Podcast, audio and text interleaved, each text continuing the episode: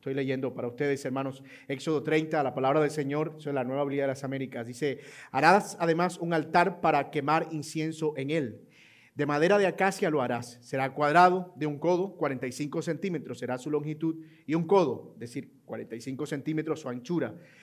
De, de, dos codos será su altura. Sus cuernos serán de una sola pieza con él. Lo revestirás de oro puro, su parte superior, sus lados alrededor y sus cuernos, y les harás una moldura de oro alrededor. Le harás dos argollas de oro debajo de su moldura, los harás en dos de sus lados, en lados opuestos, y servirán de sostén para las varas con las cuales, con las cuales transportarlo.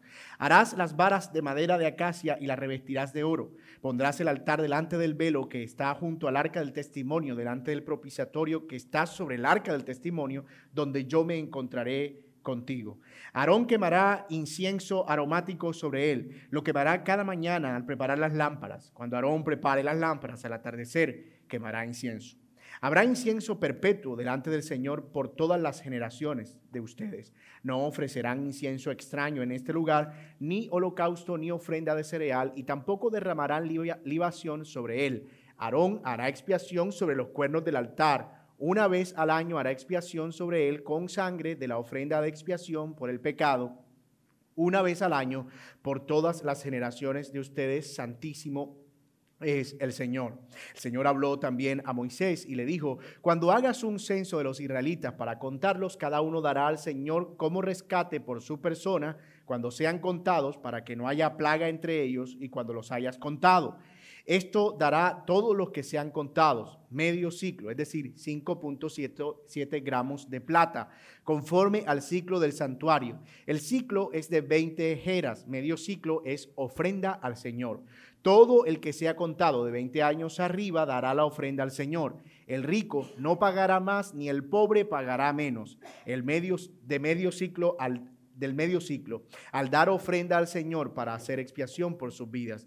Tomarás de los israelitas el dinero de la expiación y lo darás para el servicio de la tienda de reunión, para que sean un recordatorio para los israelitas delante del Señor como expiación por sus vidas. El Señor habló a Moisés y le dijo, harás también una pila de bronce con sus bases de bronce para el lavatorio. Los colocarás entre la tienda de reunión y el altar y pondrás agua en ella. Con ella se lavarán las manos y los pies Aarón y sus hijos al entrar en la tienda de reunión. Se levantarán con agua para que no mueran, o se lavarán, perdón, con agua para que no mueran. También cuando se acerquen al altar a ministrar para quemar su ofrenda encendida al Señor, se lavarán las manos y los pies para que no mueran. Será estatuto perpetuo para ellos, para Aarón y su descendencia por todas sus generaciones. El Señor habló a Moisés y le dijo, toma también las especias más finas de mirra fluida, 500 ciclos, esto es 5.7 kilos de canela aromática, la mitad 250 y de caña aromática 250, de acacia 500 ciclos, conforme al ciclo del santuario, y 3.7 litros de aceite de oliva.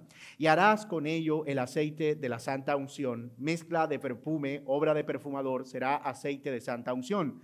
Y con él ungirás la tienda de reunión y el arca del testimonio, la mesa, todos sus utensilios, el candelabro y sus utensilios, el altar del incienso, el altar del holocausto y todos sus utensilios, la pila y su base la consagrarás y serán santísimos. Todo aquello que lo toque será santificado. Y ungirás a Aarón y a sus hijos y los consagrarás para que me sirvan como sacerdotes. Y hablarás a los israelitas diciendo, este será aceite de santa unción para mí por todas las generaciones. No se derramará sobre nadie, ni harán otro igual en la misma proporción. Santo es y santo será para ustedes. Cualquiera que haga otro semejante o el que ponga de él sobre un laico será cortado de entre su pueblo.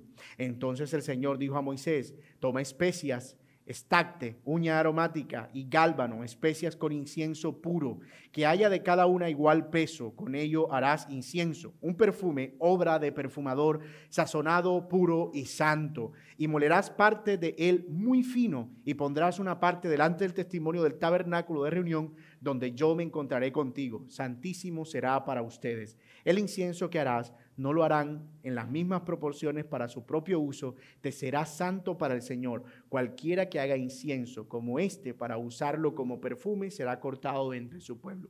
Esta es la palabra del Señor. Aunque por mitad de placeres y palacios podamos pagar, Aunque sea muy humilde, no hay lugar como nuestro hogar.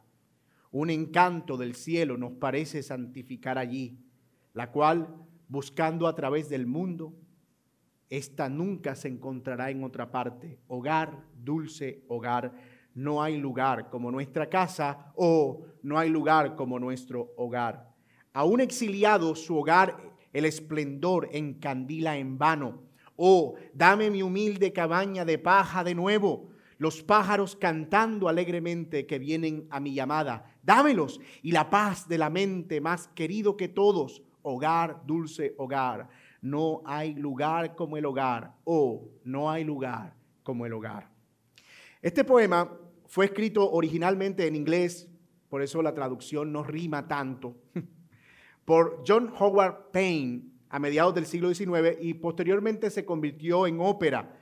Es justamente de allí que salió esa expresión que ustedes pueden ver en muchos tapetes de muchas casas y en cuadros, hogar, dulce, hogar, y se convirtió en un estribillo muy popular durante la Guerra Civil de los Estados Unidos porque los militares que salían en sus eh, campañas, al regresar a casa, eh, venían cantando precisamente ese poema o repitiendo más bien ese estribillo. Pero incluso si no estás familiarizado con ese poema o con la frase, podrás capturar la emotividad que comunica, hogar, dulce hogar. Piensa en alguien que por mucho tiempo estuvo lejos, deseando siempre volver a casa, pero sin lograrlo, hasta el día que luego de penurias y dramas logra encontrar la vuelta y es allí donde movido por el olor del campo, el ruido de los pájaros, el sonido de la risa de los niños en la calle. Y entonces, conmovido por todo eso, atraviesa la puerta, el umbral de su casa y todo sigue allí, tal cual como lo dejó, en su lugar. Hogar, dulce hogar. Esa es la idea que transmite este poema y esa es la idea que yo quiero que tengamos en nuestra mente en relación con lo que abordaremos hoy. Precisamente la idea de que el Señor está devolviendo a su pueblo y qué es lo que Él espera que su pueblo haga al regresar a su hogar. Los últimos capítulos que hemos abordado de Éxodo han estado cargados de mucha emotividad, de, mucha, de mucho detalle, de muchas eh, minucias. Dios manda a construir un lugar, un tabernáculo para encontrarse con su pueblo, les deja señales en el camino que les muestran que de alguna manera algunos podrán entrar a ese tabernáculo, les indica cómo deben ir vestidos los que han de entrar en ese tabernáculo, lo vimos en el sermón pasado con esta descripción de las vestiduras sacerdotales, y hoy por fin nos encontraremos con el lugar, qué es lo que hay allí adentro, ¿Qué es lo que debía suceder dentro de ese lugar que habíamos definido como un Edén portátil? Un lugar donde Dios iba a hacer descender su presencia con el árbol de la vida encendido, con olor a madera, con oro, con piedras, con jaspe, con pan y comida. Un Edén fabricado en el desierto para que el pueblo pudiera encontrarse con el Señor. Y el capítulo 29, de hecho, termina con estas palabras. Será holocausto continuo por las generaciones de ustedes a la entrada de la tienda de reunión delante del Señor, donde yo me encontraré con ustedes para hablar allí contigo. Allí me encontraré con los israelitas y el lugar será santificado por mi gloria Santificaré la tienda de reunión y el altar también santificaré a Aarón y a sus hijos para que me sirvan como sacerdotes. Habitaré entre los israelitas y seré su Dios y conocerán que yo soy el Señor su Dios, que los saqué de la tierra de Egipto para morar yo en medio de ellos. Yo soy el Señor su Dios. Noten cómo termina ese texto. El Señor reafirmando la promesa de que Él iba a habitar en medio de de su pueblo. Así que lo que sigue ahora, que es este capítulo 30 que hemos leído, es una descripción de los elementos y prácticas que los sacerdotes que entran a la tienda, al Edén portátil, al hogar de Dios donde Él iba a estar habitando, debían eh, llevar a cabo. Es decir, ¿cuáles eran las cosas que estaban ahí adentro? ¿Qué era lo que indicaba que efectivamente ese era el hogar de Dios y qué debían hacer los que entraran a ese lugar. Y ese es el argumento que yo quiero proponerles para el sermón en esta mañana. Dios espera que los que se acercan a su presencia sean consagrados y le adoren como Él lo ha establecido. Dios espera que los que se acercan a su presencia sean consagrados y que además le adoren tal como Él lo ha establecido. Y vamos a desarrollar este argumento siguiendo el orden de cosas que debían practicarse al interior. Es decir, nosotros vimos varios elementos descritos, así que vamos a ir viendo el significado de cada uno y al mismo tiempo cómo está comunicando algo acerca de la presencia de Dios. Y vamos a ver esos cuatro elementos descritos ahí, versículos 1 al 10. Los que se acercan a Dios deben reconocer su majestad en ese altar del incienso versículos 11 al 16, los que se acercan al Señor deben adorarle con sus bienes o con sus pertenencias, versículos 11 al 16. Versículos 17 al 21, los que se acercan al Señor deben ser purificados o lavados, el lavatorio. Y finalmente los que se acercan al Señor, versículos 28 al 38, deben ser apartados y santificados, que es lo que significa básicamente este aspecto del, del aceite de la unción. Entonces, vamos a usar ese bosquejo, ¿verdad? Que es el bosquejo del relato, para ver cómo esto está comunicando que efectivamente Dios está ahí, que quienes entran allí deben adorarle tal como Él lo ha establecido. Así que veamos en primer lugar que los que se acercan a Dios deben reconocer su majestad, y eso lo vemos a través precisamente de ese eh, altar de incienso que el Señor manda a construir. Moisés sigue recibiendo instrucciones acerca de más mobiliario y elementos, pero esta vez se ocupa de aquellos que están relacionados con el oficio sacerdotal. Algunos alegan que hay un error aquí, al menos en tiempo, y dicen, este pasaje no debería estar aquí, debía estar en unos capítulos anteriores porque ya se había descrito todo el mobiliario interior. Así que puede ser que haya habido un error en las copias y eh, se introdujo esta descripción de más mobiliario después de los sacerdotes y no cuando se estaba describiendo el mobiliario del interior. Pero en realidad esto es perfectamente coherente con la narrativa. Es encontrar este capítulo aquí es perfectamente coherente con lo que Moisés viene describiendo. Primero, Dios describe el lugar donde va a habitar. Luego, los elementos que se espera en el, eh, que comunican al pueblo para que puedan entrar a ese lugar. Posteriormente describe cómo debían ir vestidos los que iban a entrar a ese lugar, así que es perfectamente coherente que ahora diga qué es lo que iban a hacer las personas que iban a estar dentro de ese lugar. Así que esta eh, objeción de que puede ser un error en el tiempo en el que debió escribirse o ponerse en términos cronológicos no tiene mucho lugar porque de acuerdo con la lógica que se viene desarrollando, es perfectamente comprensible que ahora se describa lo que los sacerdotes deben hacer al interior del tabernáculo, por lo que no debe ser tampoco extraño para nosotros. Ahora, con eso aclarado, el mueble del que está hablando el Señor se trataba de un altar, otro, no el que estaba afuera, que era para los sacrificios. Este otro estaba adentro. Y es un altar de 45 centímetros de ancho por 45 centímetros de largo por 90 centímetros de alto. A diferencia del altar que estaba en el exterior, que era de bronce, este era de oro y de oro puro. Debía estar recubierto, eh, era de madera más bien, pero recubierto de oro puro, con sus respectivas argollas y varas para ser transportado como el resto de mobiliario. Y el propósito de dicho altar era que fuera dedicado a ofrecer un incienso especial, un incienso que se preparaba, como vimos en el texto, de una manera muy detallada y debía ir ubicado justo antes de la entrada del lugar santísimo. Para los que están aquí por primera vez, hemos estado estudiando consecutivamente el libro de Éxodo y en los últimos capítulos hemos estado describiendo el tabernáculo. Y una de las cosas que hemos dicho es que era una especie de tienda que tenía dos divisiones internas. Una división que se llamaba el lugar santísimo y otra división que se llamaba el lugar santo. Al lugar santísimo solo podía entrar el sumo sacerdote y estaba dividido por un velo y solo podía entrar una vez al año.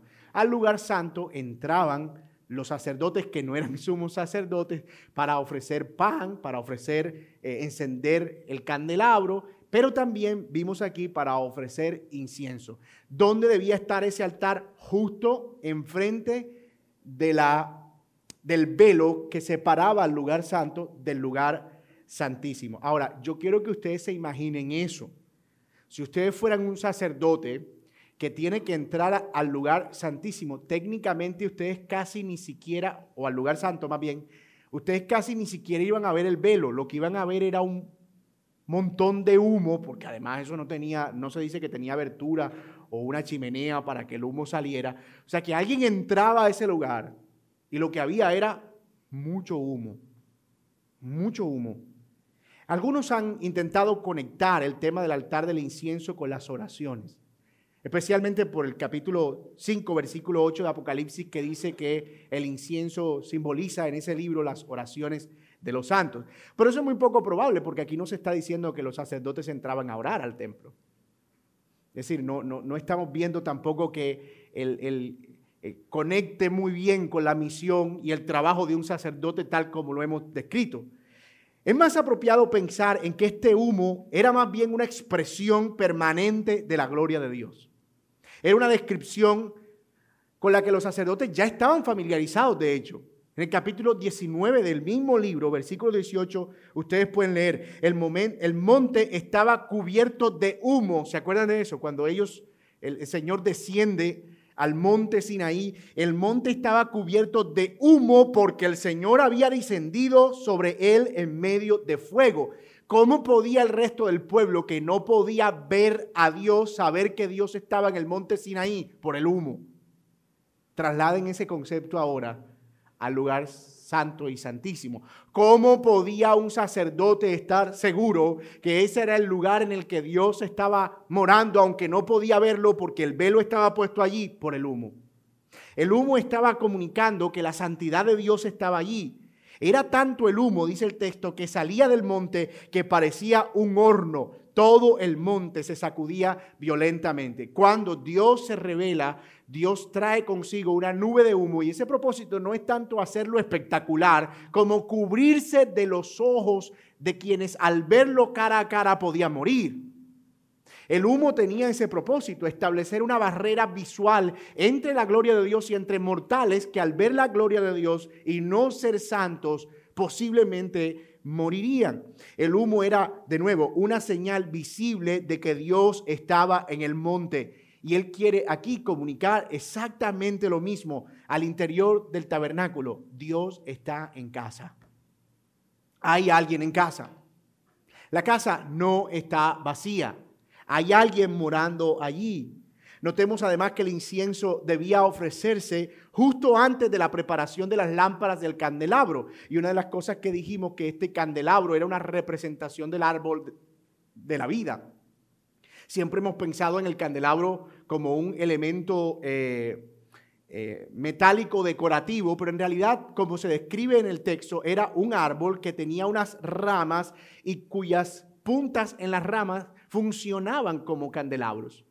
Pero la figura era la figura de un árbol porque indicaba la presencia de Dios allí como en el huerto del Edén. Entonces, al encender las lámparas del árbol, a ese mismo momento debía encenderse el incienso porque las dos cosas están conectadas, están comunicando exactamente lo mismo, fuego y humo. Dios está en casa. No sé si a usted les ha pasado que, digamos, eh, un día llegan a casa y ustedes sienten un olor y dice, mami, estás cocinando arroz de coco ese olor que uno nunca, y uno, los que ya salimos de casa, ¿verdad? Y nos fuimos y de repente volvemos después de tantos años y llegamos y de repente han visto Ratatouille, ¿no? Como que llegamos y el olor, el olor nos, nos transporta. Y uno dice, mami está aquí, estoy en casa. Eso era lo que quería comunicar ese altar del incienso. Dios está allí. El incienso era el olor de la presencia de Dios, al mismo tiempo que recordaba su majestad y su santidad. Dios está aquí, pero no puede verlo. Dios está aquí, pero Él sigue siendo santo. Hay un velo que cubre. Hay una majestad que todavía es muy gloriosa para ti. Esa misma idea Y mi plan es convencerlos de que ese humo es el certificado de la presencia de Dios. Esa misma idea aparece más adelante en una visión de la gloria de Dios del profeta Isaías. En Isaías 6, mira lo que dice, en el año en que murió el rey Usías, vi yo al Señor sentado en su trono alto y sublime y sus faldas llenaban el templo. Por encima de él había serafines y cada uno tenía seis alas y con las dos cubrían su rostro, con dos cubrían sus pies y con dos volaban. Y el uno al otro daba voces diciendo, Santo, Santo, Santo, Jehová de los ejércitos, toda la tierra está llena de su gloria. Y los quiciales de las puertas se estremecieron con la voz del que clamaba y la casa se llenó de humo. ¿Ven? La gloria de Dios que está contemplando Isaías, que entre otras cosas no es una gloria explícita, sino en medio de, un, de una gran nube, él entiende que esa es la gloria de Dios. Y el humo estaba allí precisamente para mostrar que Dios estaba allí. Una de las reacciones de Isaías al ver esto, ¿cuál fue? Cayó como muerto, un sentido de indignidad, miserable de mí, porque siendo yo un hombre inmundo de labios, mis ojos han visto al Señor. Él quería morirse, porque en efecto, cuando más cerca estamos de la gloria de Dios, más conscientes estamos de nuestro pecado. Los sacerdotes que entraban al lugar santo entraban ya con sus pecados pagados en el altar afuera. Pero incluso dentro de la presencia de Dios ellos debían ser conscientes de su propia indignidad. Y eso es un mensaje poderoso para nosotros. Porque en efecto nosotros entendemos el poder de la gracia redentora y de la obra de Cristo al perdonar nuestro pecado. Pero entre más nos acercamos al Señor, que es algo así como entre más le conocemos, entre más nos apropiamos del Evangelio, entre más claro es Cristo, la gloria de Dios para nosotros, más conscientes somos de nuestro pecado. Y ojo, no de nuestros pecados los pasados que el Señor perdonó solamente, sino de los pecados con los que seguimos luchando en nuestra vida.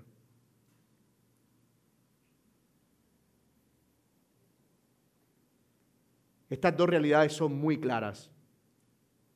Un sentido de reverencia hacia Dios revela la necesidad de que el pecado sea quitado. El versículo 10 apunta a eso precisamente. Miren el versículo 10 del capítulo 30. Dice, Aarón hará expiación sobre los cuernos del altar. Una vez al año hará expiación sobre él con sangre de la ofrenda de expiación por el pecado una vez al año por todas las generaciones. Y uno dice, ¿qué tiene que ver la ofrenda de expiación con el altar del incienso? Bueno, en términos literarios, el Señor está haciendo una aclaración. Ojo, esto es un altar de incienso. No vayan a entrar aquí a ofrecer cordero ni sacrificio. Eso tiene que ofrecerse afuera. Tiene todo el sentido del mundo. No puedes entrar a la presencia de Dios y luego ofrecer sacrificio. Deberías primero ofrecer el sacrificio para obtener el perdón para luego entrar en la presencia. Paréntesis, esto se parece mucho, paréntesis, paréntesis, se parece mucho a la idea que transmiten algunos cuando hablan del hijo pródigo que regresa a la casa del padre. Y entonces dicen, el padre perdona al hijo pródigo y lo abraza y le pone un anillo y le pone vestido y le pone calzado y después mata al becerro gordo. Eso es un símbolo de Cristo. Y uno dice, pero espérate, espérate, ¿cómo puede el sacrificio por el pecado ofrecerse después que él es recibido? ¿Qué sentido tendría? No, el becerro gordo era la señal de la celebración, porque efectivamente el, el perdón, la absorción del pecado la tiene el padre cuando él se humilla delante de todo el mundo para recibir al hijo en casa. Es allí donde él está absorbiendo la culpa de su hijo y es por eso que puede vestirlo y que puede hacerle entrar en casa. Cierro el paréntesis. Pero todo esto es más para mostrar, no puede haber sacrificio después de entrar en la presencia. Deberíamos ser purificados antes de entrar a la presencia de Dios. Y de nuevo, estas dos realidades son muy claras. Contemplar la gloria y la majestad del Señor nos conduce a una mayor conciencia de nuestros pecados y la necesidad de un redentor. No solo es la aclaración de no ofrezcan sacrificios aquí, sino cuando seas abrumado por la gloria de Dios, cuando sientas que eres indigno de estar ahí, recuerda, afuera se ofreció un sacrificio. Recuerda, tus pecados han sido perdonados. Tú has sido lavado. Aarón lo hará una vez al año. Una vez ofrecerá sacrificio por sus pecados y el Señor recibirá ese sacrificio. El Señor está comunicando aquí, Aarón y a los sacerdotes pueden entrar confiadamente siempre que sus pecados hayan sido perdonados. Tengo la impresión de que las personas hoy, y me incluyo aquí muy honestamente, somos demasiado ligeros cuando nos referimos a la gloria de Dios. Demasiado ligeros. Pareciera que se refiere a algo místico relacionado con alguna experiencia de temblar y caerse al suelo. Pero no, la gloria de Dios nos ha sido manifestada en Cristo realmente.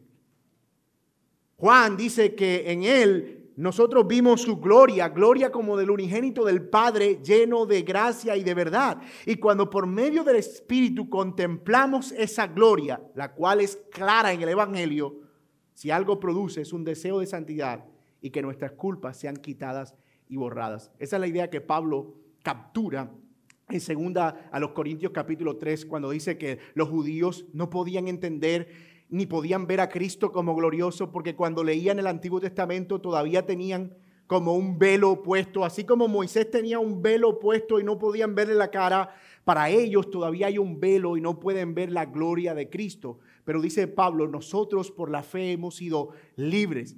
El velo ha sido quitado por el Espíritu y donde está el Espíritu de Dios, allí hay libertad.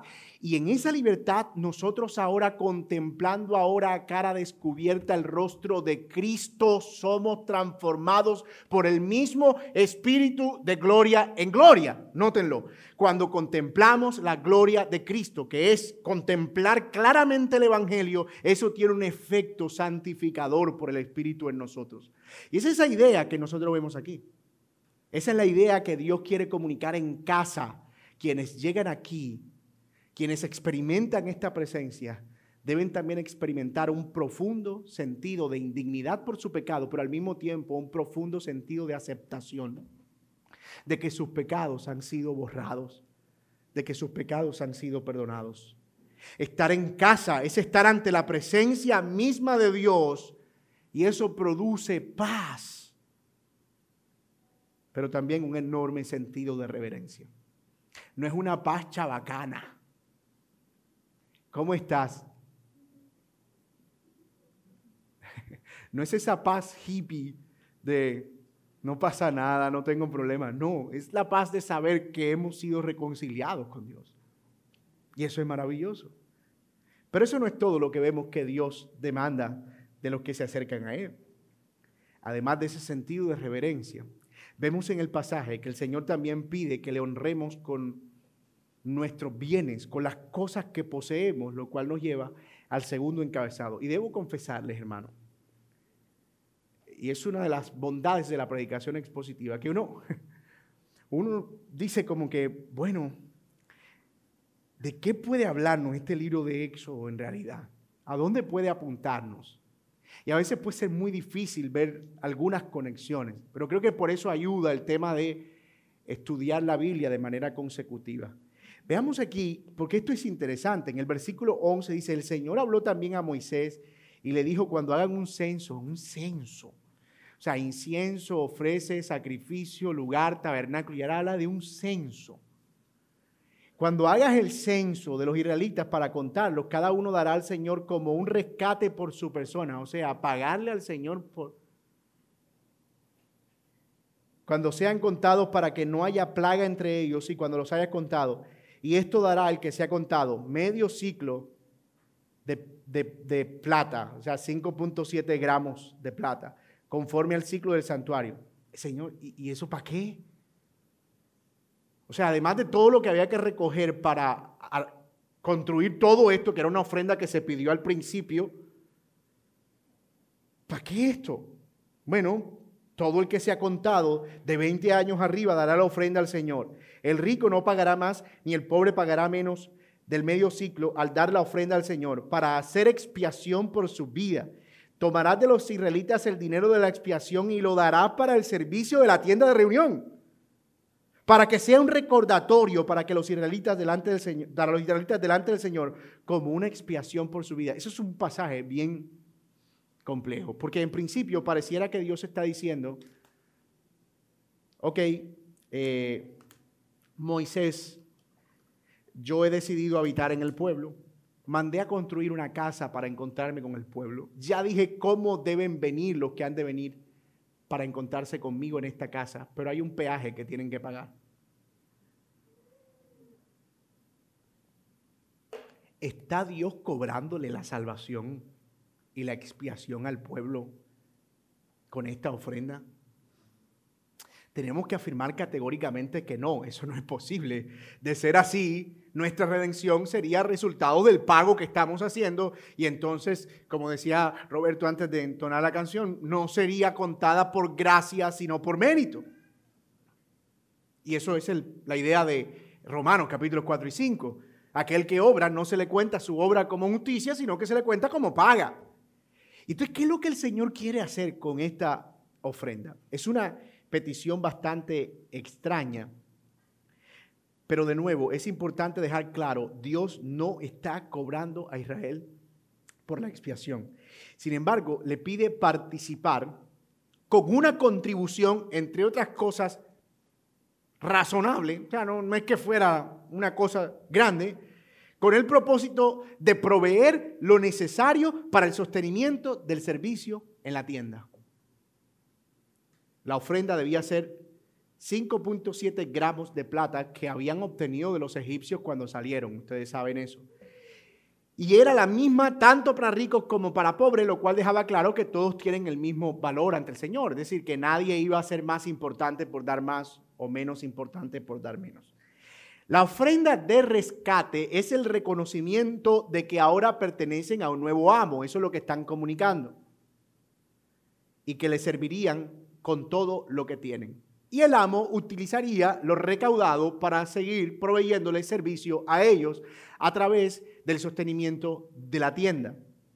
Más adelante, este pago que vemos aquí se estandarizaría en un impuesto del 10% que nosotros conocemos como el diezmo del pueblo de Israel y cuyo propósito era triple, el sostenimiento del servicio en la tienda, ayuda a los necesitados y provisión para celebrar las tres fiestas de Israel. Aquí todavía no se está estableciendo el diezmo, pero sí el principio que en el Antiguo Testamento iba a regir para el sostenimiento de la tienda. Nuestra palabra ofrenda, de hecho, proviene de aquí, de este pasaje.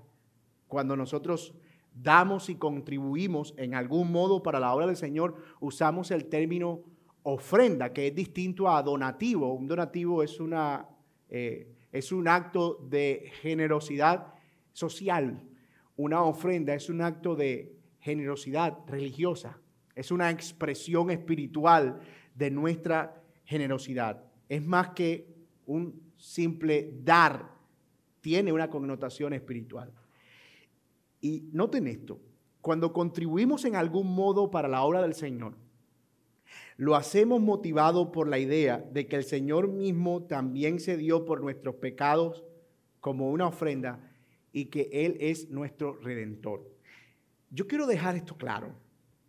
El Señor quiere a través de esta ofrenda que eso funcione como un mecanismo para recordarle continuamente al pueblo cuando dan que Dios mismo los compró a ellos por un precio. Es decir, cada vez que ellos participaran de dar para el servicio, como era alrededor de la tienda, ellos tenían que verlo como algo santo. Era Dios permitiéndoles participar con Él solo para que ellos pudieran recordar, Dios nos rescató un día por precio. Él nos compró como se compra a un esclavo. Nosotros somos su posesión ahora. Hermanos, y eso es crucial porque eso cambia radicalmente nuestra connotación de dar al menos en el contexto de la iglesia local. Y por eso les decía ahorita, yo habría jurado en la vida que esto no era un tema que tuviéramos que abordar en Éxodo. Pero fíjense cómo Pablo captura esa idea y en el Nuevo Testamento la presenta de manera clara porque hasta aquí yo solo le estoy dando mis opiniones. Y mis opiniones son mis opiniones. Pero la palabra de Dios es la palabra de Dios. Y miren lo que dice Pablo. En capítulo 8 de Segunda a los Corintios. Él dice, ahora hermanos, les damos a conocer la gracia que ha sido dada a las iglesias de Macedonia. Pues en medio de un gran, una gran prueba de aflicción abundó su gozo y su profunda pobreza sobreabundó en la riqueza de su libertad. Porque yo testifico que según sus posibilidades y aún más allá de sus posibilidades, dieron de su propia voluntad, nota esto, suplicándonos con muchos ruegos el privilegio de participar en el sostenimiento de los santos. Y esto no como lo habíamos esperado, sino que primeramente se dieron a sí mismos al Señor y luego a nosotros por la voluntad de Dios. En consecuencia, rogamos a Tito, como él ya había comenzado antes, así también llevar a cabo con ustedes esta obra de gracia. Pero así como ustedes abundan en todo, en fe, en palabra, en conocimiento, voy a seguir en gracia, en congregarnos, en disfrutar de la presencia de Dios, en tener comunión, en cantar con la congregación, en toda solicitud, en amor. Y en el amor que hemos inspirado en ustedes, vean que también abunden en esta otra vez obra de gracia no digo esto como un mandamiento, sino para probar por la solicitud de ustedes también la sinceridad del amor de ustedes, porque conocen la gracia de nuestro Señor. Noten cómo está comparando las dos obras de gracia que siendo rico, sin embargo, por amor a ustedes se hizo pobre para que por medio de su pobreza ustedes llegaran a ser ricos. Wow, Pablo está diciendo, la razón por la que nosotros participamos en el privilegio de dar es porque estamos haciendo una obra de gracia que nos recuerda la gran obra de gracia. Cristo siendo rico, dándose por nosotros. Nuestra generosidad debe ser impulsada por el Evangelio, porque es la respuesta en amor a la obra de Cristo. Y eso es una forma de adoración según este texto. Es una forma de adoración. Es una pena que muchos se hayan valido de la palabra de Dios para deshonrar ese privilegio. Es una pena que muchos usen textos como estos para pervertir el mandato del Señor y hacerse ricos a cuesta de la fe. Pero eso no quita de las páginas de la Biblia el hecho de que es un llamado del Señor y una expresión de nuestra adoración. Me encanta eso, ofrendar, obra de gracia, comparada con la obra de gracia del que se dio siendo rico para hacerse pobre por nuestro pecado. Dar no es algo que tenga que ver con cantidades, entre otras cosas. No tiene que ver con cuánto. Tiene que ver con una genuina disposición del corazón. Y el problema es ese, que como es del corazón, Dios lo conoce. Y a veces decimos eso como que, ay no, Dios conoce mi corazón, como si eso fuera una cosa buena.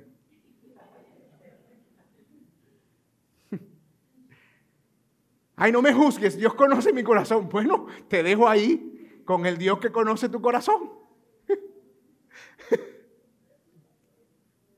Por supuesto, Dios conoce nuestro corazón y deberíamos estar bien con eso. Y por eso es que el dar no debe ser algo que yo uso simplemente para mi propio beneficio o para impresionar.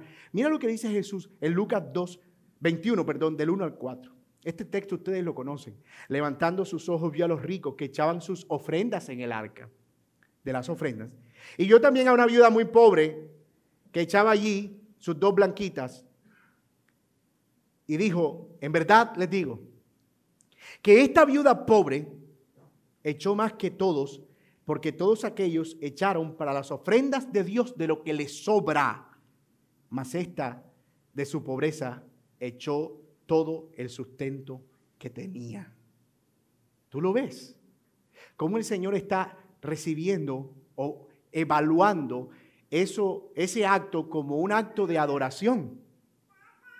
Debe ser por eso que el Señor dijo que tanto ricos y como pobres debían dar exactamente lo mismo, porque no tenía que ver con el monto, sino con un verdadero entendimiento de qué estaba sucediendo detrás de eso.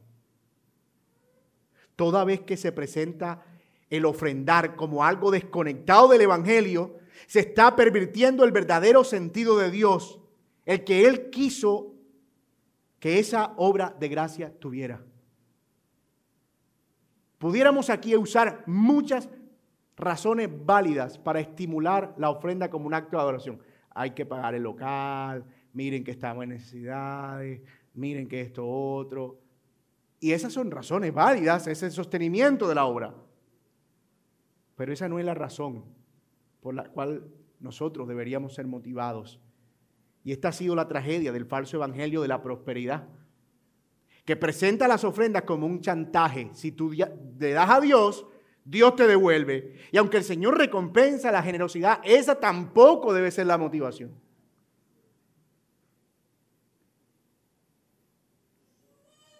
Una vez me dijo alguien, hermano, la Biblia dice que el que da para Dios como el sol brillará, que el que da para Dios eh, como el sol brillará. Y dice, no, yo sé que eso lo dice un corito.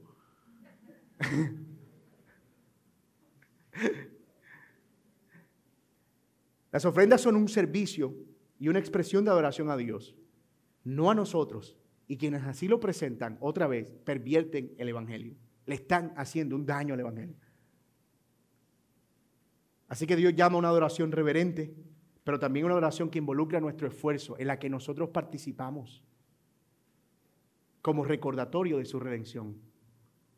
Y déjeme decirle, yo no estaba preparado para este texto. Pero cuando lo ves en el contexto de todo lo que Él está dando, de las instrucciones que le está dando acerca de cómo se debe vivir en el tabernáculo, entonces entiendes que está a la par de la adoración, de, ofrecer eh, incienso, a la par de lavarse con agua, como lo veremos, a la par de ungir con aceite, a la par de consagrar, a la par de adorar, está esto. Pero hay un tercer elemento que se espera que los que se presentan ante el Señor también guarden. Y aquí vamos a ir un poquito más rápido, y es los que se acercan al Señor deben ser purificados. Eso es lo que dice el versículo 17 harás una pila de bronce con base de bronce. Y el 19 dice, con ella se lavarán las manos y los pies, Aarón y sus hijos. Al entrar en la tienda de reunión, se lavarán con agua para que no mueran. El Señor le pide a Moisés la construcción de un nuevo elemento, una pila, un lavatorio hecho con bronce que estaba justo en la entrada de la tienda. Ese sí estaba, el altar del incienso estaba justo antes del velo, pero el lavatorio estaba afuerita, pero justo en la entrada de la tienda. Es decir, para entrar a la tienda había que lavarse. Nadie podía presentarse ante el Señor sin antes haberse purificado. Y eso no era un ritual higiénico solamente, no era por una razón meramente de tienen las manos sucias de sangre y no me, me van a ensuciar ahí el tapiz. No, eh, tenía un propósito religioso. El Señor dice que quien no lo hiciera iba a morir. No era un tema higiénico solamente. Hebreos hace una referencia a eso cuando dice, lo vimos en el sermón pasado, que ahora nosotros lavamos nuestros cuerpos con agua pura y no en referencia al, al ritual del lavamiento, sino al lavamiento con la palabra de Dios. Y esto tiene que ver con la idea de que aquellos que habitan en la presencia de Dios deben continuamente esforzarse en ser limpios. Esto también puede estar apuntando, como algunos comentaristas así lo señalan, al bautismo en aguas que predicaba Juan el Bautista. De hecho, la idea del bautismo judío viene de aquí. Y la idea del bautismo que Cristo adopta y los apóstoles es una mejora del bautismo judío. Cuando la gente acudía, en cierto sentido, a Juan el Bautista para bautizarse, era como ese ritual de purificación que se hizo al pie del monte Sinaí, que luego se convirtió en oficial para los sacerdotes. Y él está diciendo, esto debe ser disponible para todo el pueblo. Todos son llamados a arrepentirse y ser purificados. Entonces esa señal del bautismo en el río Jordán estaba relacionada con ese signo de purificación. Por eso les dice a los fariseos, den frutos dignos de arrepentimiento antes de solo venir y limpiarse ritualísticamente. Deben limpiar primero su corazón. De modo que el bautismo es ese símbolo también de que estamos siendo sepultados y que resucitamos, pero también un símbolo profundo de nuestra purificación en Cristo, de que nuestros pecados han sido limpiados. Y finalmente, el Señor dice a Moisés que mande a hacer un aceite, el aceite de la unción, y da algunas instrucciones acerca del, eh, de, ese aceite, cómo debía prepararse. Y ese es el cuarto punto que quiero eh, desarrollar, tal como lo indicamos. Los que se acercan al Señor deben ser apartados y santificados. Se trataba de un aceite aromático que mezclaba perfumes, especias, aceite de oliva y debía ser preparado con meticulosidad. El propósito de ese aceite, ¿cuál era? Que los que se acercaban al Señor fueran purificados, santificados. Pero también el elemento involucraba eh, que esas personas iban a estar dedicadas y apartadas del resto de cosas. Es decir, lo que se tocaba con ese aceite no se podía usar para otra cosa. Usted sabe que en una casa uno a veces usa el calderito de fritar para cocinar los guineos y ese mismo para hacer café cuando la ollita se rompe. Consagrar todos los utensilios era, esto es para oficio sagrado. Nadie puede decir, mira, este, se me perdió la olla, dile a Aarón que te preste ahí uno de los cucharones que él usa para, para yo poder resolver. No, eso está dedicado exclusivamente al Señor. Está consagrado, está separado de todo lo demás. Eh, Pablo dice, en una casa hay objetos de honra y otros de, poco, de poca honra. Es decir, hay vasos de cerámica y hay vasos de electroplata. O sea, hay vasos que usas para ocasiones y hay vasos que usas para otra ocasión. Es decir, de la misma manera, lo que hace la consagración es separar los utensilios del templo y a los mismos que trabajaban en el templo para dedicarse exclusivamente a eso. Oigan esto, alguien que se involucraba en el templo no podía dedicarse a otra cosa. Ese fue el problema de la gente en Levítico, perdón, en Malaquías. En Malaquías el templo se descuida y los levitas tienen que salir e ir a sembrar y descuidan el templo. O sea, lo consagrado tuvo que dejar de ser consagrado para involucrarse en otras cosas. Y ojo, no trasladen esta idea como que, ay, mira, este, lo que pasa es que los pastores no deberían. No, eso no, no tiene ninguna equivalencia, ¿verdad? Es más para mostrar el hecho de que lo que se dedica al Señor debe ser consagrado al Señor. No podemos vivir en dos aguas. No podemos servir al mundo y servir al Señor. ¿Qué tiene eso que ver con nosotros? ¿Qué es la unción para el creyente hoy? Algunos han hablado de la unción como una gracia especial sobre ciertas personas. Pero si entendemos que era algo dado para consagrar a los que sirven en la casa, entonces los que hoy son considerados sacerdotes, que es por Cristo, todos somos hechos real sacerdocio. Entonces todos tenemos esa unción. Todos tenemos esa consagración. Primera de Juan 2.19 dice, en cuanto a ustedes, la unción que recibieron de Él permanece en ustedes y no tienes necesidad de que nadie les enseñe, pero sí como su unción les enseña, pero así como su unción les enseña acerca de todas las cosas y es verdadera y no mentira, y así como les he enseñado, ustedes permanecen en Él. La unción, Juan la conecta con la idea de estar en Cristo. En el momento en que nosotros estamos en Cristo, somos apartados, somos separados, somos puestos aparte, miembros de un pueblo que se dedica a una cosa distinta. Los creyentes en Cristo hemos sido separados por Dios por medio del Espíritu, lo cual nos separa del mundo. Todos los creyentes en Cristo tenemos el Espíritu Santo en nosotros y eso es lo que hace que su presencia permanezca permanente en nosotros. Así que cuando hablamos de cristianos ungidos, somos todos los que estamos en Cristo Jesús. Todos los que estamos en Cristo Jesús. No hay nadie que experimente un grado mayor de unción y cosas de ese tipo. Algunos creen que unción es dar zapatazo en el suelo, gritar duro, tumbar gente, pero eso no tiene que ver con unción. La unción es el hecho de ser revestidos y apartados y separados para Cristo. Primera Timoteo tiene esa idea cuando dice, apártese de iniquidad todo el que invoca el nombre del Señor. Conoce el Señor a los que son suyos. Pero yo quiero llamar la atención antes de cerrar este pasaje sobre algo que ha sido claro en todo el texto. Lo dejé de último porque quería que lo viéramos en términos muy generales, de arriba abajo. Y es que el Señor cuida de que lo que sucede en su presencia no pueda ser replicado en ninguna manera, nadie puede osar, por ejemplo, preparar su propio incienso. Nadie puede preparar su propio aceite. Nadie puede hacer su propio altar, ni siquiera su propio tabernáculo. Estar en el hogar de Dios es estar en una adoración permanente y dicha adoración debe ser en los términos de Dios, no en los nuestros. Dios ha dispuesto las formas para regresar a su presencia pero también el cómo permanecer en Él en adoración. ¿Cómo permanecemos en Él en adoración? Venir al Señor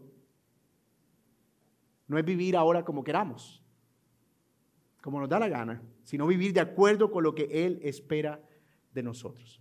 En resumen, entonces, quienes se acercan al Señor deben permanecer en una actitud de adoración. ¿Y cómo se ve eso? Con una conciencia de que todo lo que hacemos está en su presencia, en el humo de su presencia. Con una actitud humilde que nos permita arrepentirnos de nuestros pecados y ser conscientes de que Él ha sido la propiciación por nuestras culpas. Con una actitud de renuncia a todo lo que tenemos y debemos estar dispuestos a eso como un acto también de adoración en el caso de ser necesario. Adoramos al Señor con lo que tenemos, con nuestros bienes, pero también siendo puros, santos y consagrados. Esa es la idea que parece que se desarrolla en este texto. Y es un tema tan importante que dice el Señor, quien no vive de acuerdo a eso, que muera a los sacerdotes. Quien no se lave, que muera. Quien ofrezca incienso extraño, que fue lo que hicieron los hijos de Aarón, que mueran. Es decir, Dios estableció estas maneras, es la forma en la que Dios espera que nos conduzcamos dentro de la casa. No sé si le ha pasado, pero cuando uno va a la casa de los padres, ya uno tiene sus propias reglas en casa y a uno se le olvidan las reglas que uno tuvo cuando estaba en la casa. Y entonces uno vuelve y uno quiere llevar las reglas, y eso es inconsciente, no, eso no, lo está pensando. Uno quiere llevar las reglas de uno a la casa y ya la mamá, porque uno está viejo, no le dice a uno nada por pena, por uno escucha como, mm, va a los pies. En mi casa yo subo los pies, pero aquí no. Entonces, estar en la casa del Señor es estar adorando a Dios a la manera de Dios, como Él espera que lo hagamos. Y esto sin duda debe conducirnos a buscar más intensamente agradar a Dios con toda nuestra vida y en todo momento. Estábamos afuera, separados de Él, pero hemos sido traídos al hogar. Otra vez hemos sido vestidos y recibidos por el Padre amoroso para vivir con Él deleitándonos en hacer su voluntad. Noten que digo deleitándonos en hacer su voluntad. Estamos tan cómodos en el hogar que cumplir las reglas no es gravoso. De hecho, es lo que le da sentido a estar en el hogar. Es cuando reconocemos lo que implica el hecho de que nuestros pecados han sido perdonados y que hemos sido reconciliados con Dios que podemos decir, hogar, dulce hogar.